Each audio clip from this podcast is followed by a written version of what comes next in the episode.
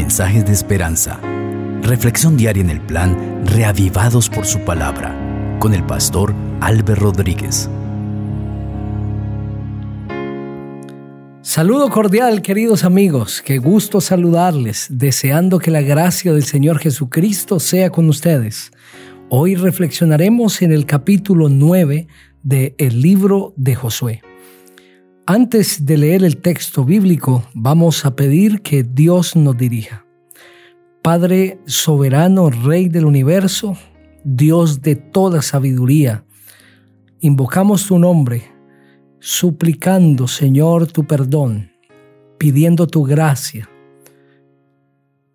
pidiéndote, Señor, que de una manera especial manifiestes tu presencia a través de nuestro Dios el Espíritu Santo y tomes nuestra mente para entender el texto bíblico. Que el mensaje a leer, que fue escrito con un propósito, pueda ser entendible delante de nosotros. En el nombre del Señor Jesucristo. Amén. La palabra del Señor dice así. Cuando oyeron estas cosas todos los reyes que estaban a este lado del Jordán, tanto en las montañas como en los llanos, y en toda la costa del mar grande hasta el Líbano, Eteos, Amorreos, Cananeos, Fereceos, Heveos y Jebuseos se concertaron para pelear contra Josué e Israel. Pero cuando los habitantes de Gabaón oyeron lo que Josué había hecho en Jericó y Jai, recurrieron a la astucia, pues fueron y se fingieron embajadores, tomaron sacos viejos sobre sus asnos y odres viejos de vino rotos y remendados. Se pusieron zapatos viejos y recocidos y vestidos viejos. Todo el pan que traían para el camino era seco y mohoso. Al llegar Josué al campamento en Gilgal, les dijeron a él y a los hijos de Israel, nosotros venimos de una tierra muy lejana. Haced pues ahora una alianza con nosotros. Los de Israel respondieron a los heveos, si habitáis en medio de nosotros, ¿cómo pues podremos hacer alianza con vosotros? Ellos respondieron a Josué, nosotros somos tus siervos. ¿Quiénes sois vosotros y de dónde venís? les dijo Josué. Ellos respondieron, tus siervos han venido de tierra muy lejana a causa del nombre de Jehová tu Dios, pues hemos oído de su fama, de todo lo que hizo en Egipto y todo lo que hizo con los dos reyes de los amorreos que estaban al otro lado del Jordán. Seón, rey de Esbón, y Og, rey de Basán, que estaba en Astarot.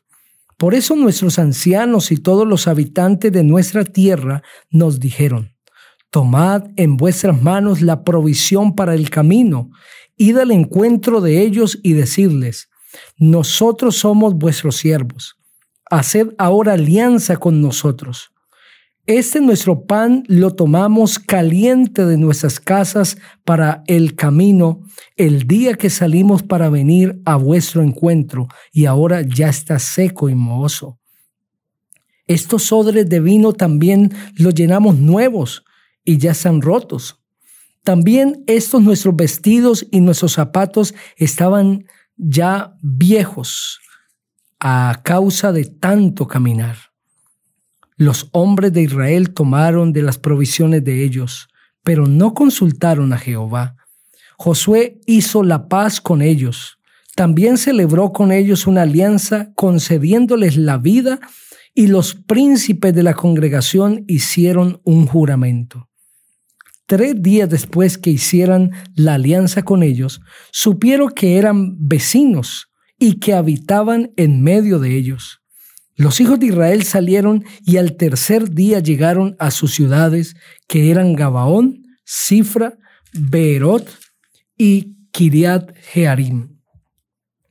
No los mataron los hijos de Israel por cuanto los príncipes de la congregación les habían jurado por Jehová, el Dios de Israel. Toda la congregación empezó a murmurar contra los príncipes, Pero todos los príncipes respondieron a la congregación, nosotros les hemos jurado por Jehová, Dios de Israel, por tanto ahora no los podemos tocar. Esto haremos con ellos. Los dejaremos vivir para que no venga sobre nosotros la ira por causa del juramento que les hemos hecho.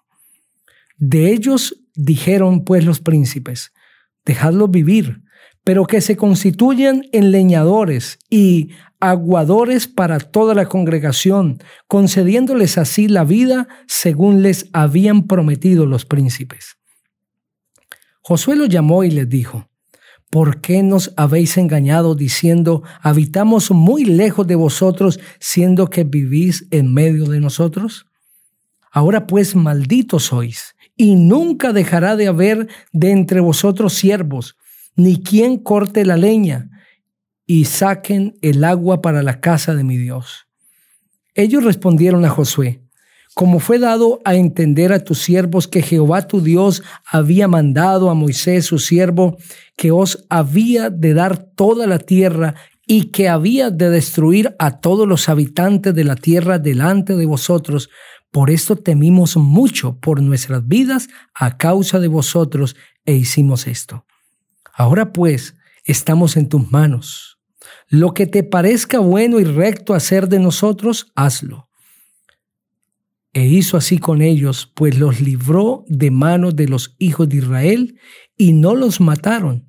Aquel día Josué los destinó a ser leñadores y aguadores para la congregación y para el altar de Jehová en el lugar que Jehová eligiera. Esos son hasta hoy. Amén. Ese capítulo presenta la astucia de los Gabaonitas.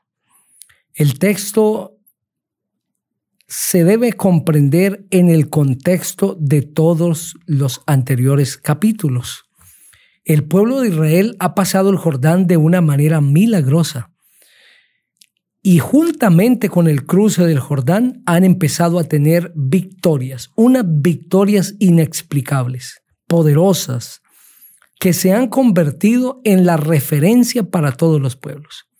Y todas las ciudades habitantes de Canaán se han llenado de temor por lo que Dios ha hecho a través de su pueblo.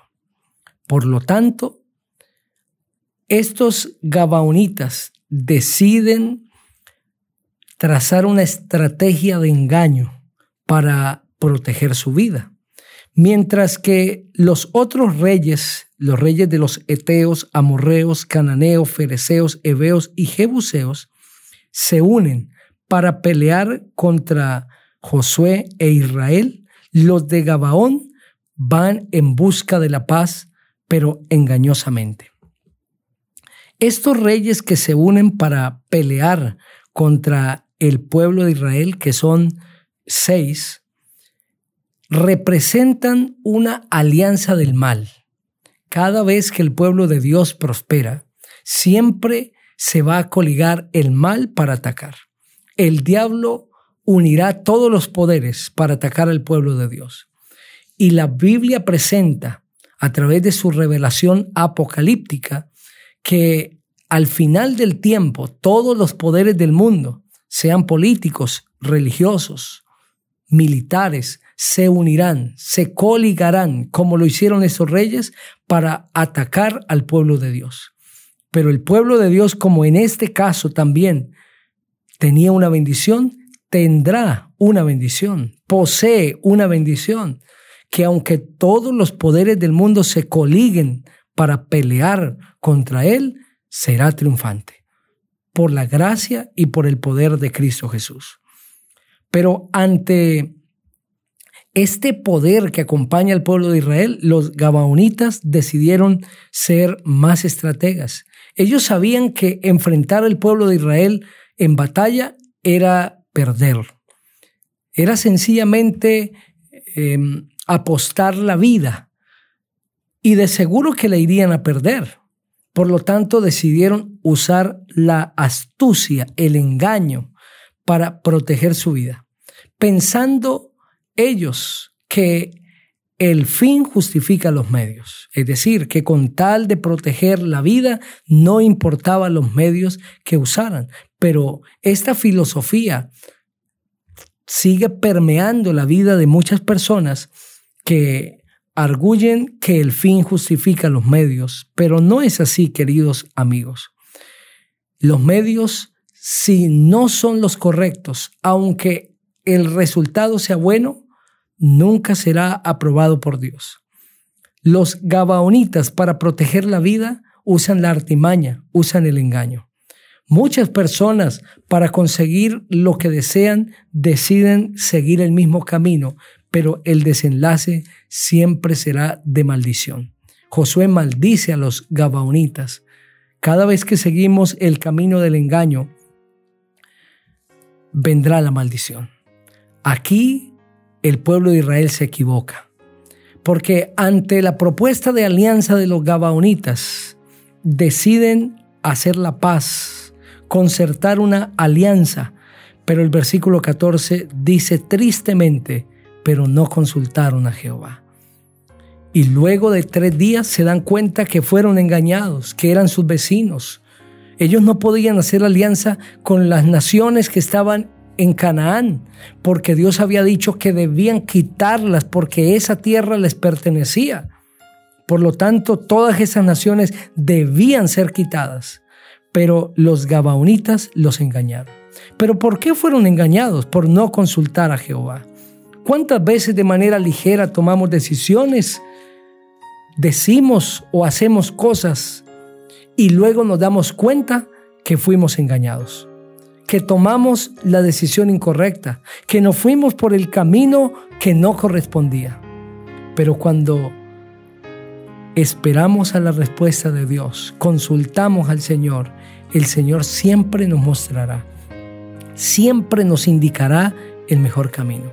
Si los israelitas hubieran consultado a Dios, Él les habría presentado el engaño y no hubieran sido engañados. Queridos amigos, consultemos al Señor a través de su palabra y no seremos engañados. Les invito para que juntos oremos. Padre Precioso, gracias por tu palabra.